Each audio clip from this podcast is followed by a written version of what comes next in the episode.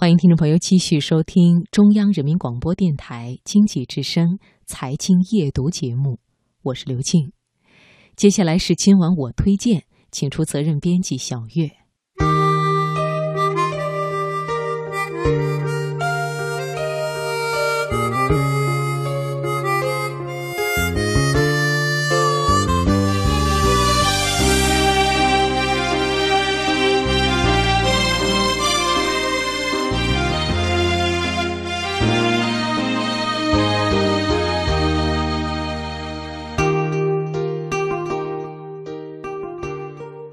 有人说，要了解一座城市，最快的办法不是用眼睛，而是用味蕾。北京的烤鸭，天津的大麻花，上海的生煎包，南京的咸水鸭，武汉的热干面，这些美食遍布在城市的每一个不起眼的角落里，但是它们所散发出来的诱人的气息，却是一座城市最有温度的所在。毫无疑问，每座城市都会有我们独特的味觉印记。今晚我推荐，我们就来品尝东方之珠香港不一样的味道。请听刘晓宇的文章：只有这种人间烟火味道，才让香港与众不同。选自《新周刊》。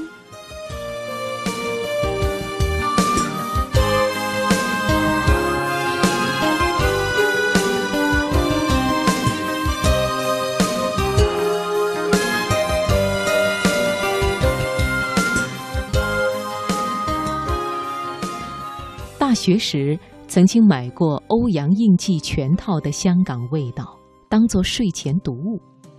最爱的是第二册《街头巷尾民间滋味》，在午夜宿舍桌前白惨惨的 LED 灯光下翻阅，梦里都是丝袜奶茶配冰火菠萝油的味道。欧阳应季写香港饮食文化。不用食物，而用味道一词，而这味道除了酸甜苦辣咸，更包含着社会文化与生活之味。冰室和茶餐厅，大概可以作为香港街头饮食的标志吧。许多人初听“冰室”一词，会以为是享用冷饮甜品的地方。其实，冰室也供应小菜熟食。香港人把它视为茶餐厅的前身。圆桌台、方格地砖、悬挂式吊扇，都是老式茶餐厅和冰室的经典装潢。磨砂塑料质地的茶杯，圆柱形状中通的冰粒，置于餐桌下方抽屉的中西式餐具和黄糖砂糖包，都在昭示着一间茶餐厅的纯正血统。第一次来香港的游客，免不了要按图索骥，将翠华、澳牛、兰芳园、金凤那些出现在每一份旅游攻略上大排长龙的茶餐厅一一光顾。而来香港生活以后，茶餐厅就不单单是停留在旅途中的一站，转而成为日常用餐的地点。至此，看到的又是食物以外的另外一番景象。而餐厅里的人也不亚于一幅香港社会生态的微缩景观。居港多年的一位朋友说：“香港的餐厅妙就妙在香港人将专业精确的做事态度也注入烹饪之中。正因为这种特质，每一间餐厅的质素都不会相差太多。不知道你有没有观察过茶餐厅里的人脸？”在不同的时间走进餐厅，你会在里面看到不同的面庞和表情。早晨九点，在大维杰市的泰兴，餐厅里坐满了头发花白的老人，或是手捧报纸，或带着购物袋，叫一份醒晨早餐：吐司肠仔煎双蛋挞麦皮，或是通粉，热奶茶自然是必须要有的。他们仔细地把蛋放在吐司上，不小心戳破而流出的蛋汁，被烘烤过的干燥吐司吸收，再慢慢地一口一口咬下去。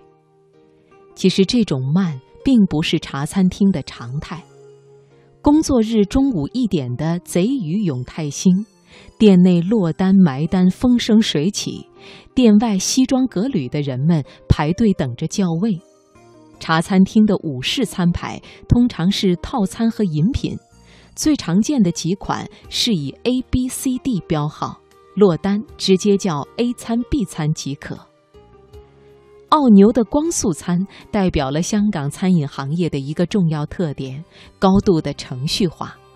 从点单、上菜到用餐完毕，整个过程不会超过三十分钟。伙计脑袋清晰，手脚利落，当然急脾气也是这家餐厅闻名的卖点。有攻略说，没有去过澳洲牛奶公司，就等于没有去过香港。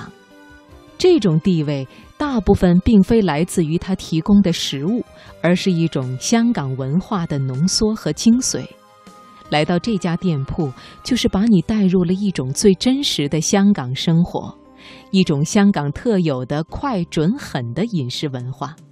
据说，到澳牛点单慢了就会被翻白眼，吃完了没被赶着收台，这餐饭似乎就不算完整。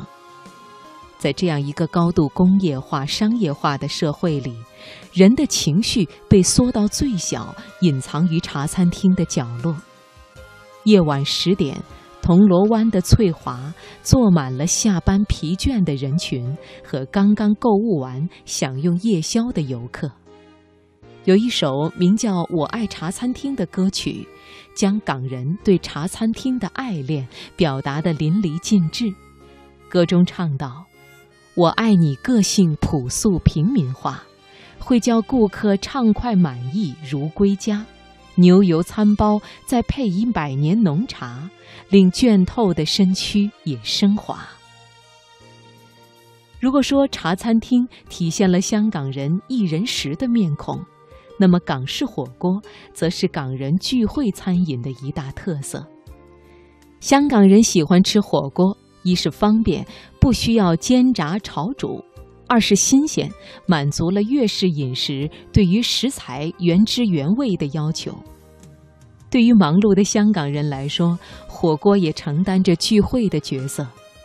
TVB 里大家一起打边炉的桥段，通常伴随着庆功团圆之类的剧情。《无间道二》中的几场经典火锅戏，也承担着剧情转折的重要作用。话说回来，若想真正体会地道的港式火锅，你需要放弃商业区的精致装潢和价格昂贵的一人一锅餐厅，另辟蹊径，在市井中寻觅一些门面毫不起眼的街坊老店，餐厅模样与大排档全无差异。在我的美食地图中，红磡区街的老坑火锅，便是某年冬夜的一次意外发现。地铁红磡 A 出口的后巷，初看起来显得极为清冷。走过几个路口，终于有一家夜晚亮起灯光的食肆，门口还有三两人在等位。拉开门走入店内，人声鼎沸，老板迎来送往，热闹得像是穿越入另一洞天。同行好友早已经饥肠辘辘，沙爹汤底，鲜牛肉。双拼鱼虾滑、响铃卷、素米、蔬菜拼盘，末了一人再加一个椰青。牛肉是现片的潮汕式的刀法，入锅二十秒即熟，脆嫩满口鱼油之香，又脆韧的像是在嚼最嫩的软骨。响铃色泽金黄，看得出是用头油炸成的。椰青十分新鲜清甜。其他的菜也都可圈可点，一顿饭下来，个个赞不绝口。这便就是我心里的香港味道了。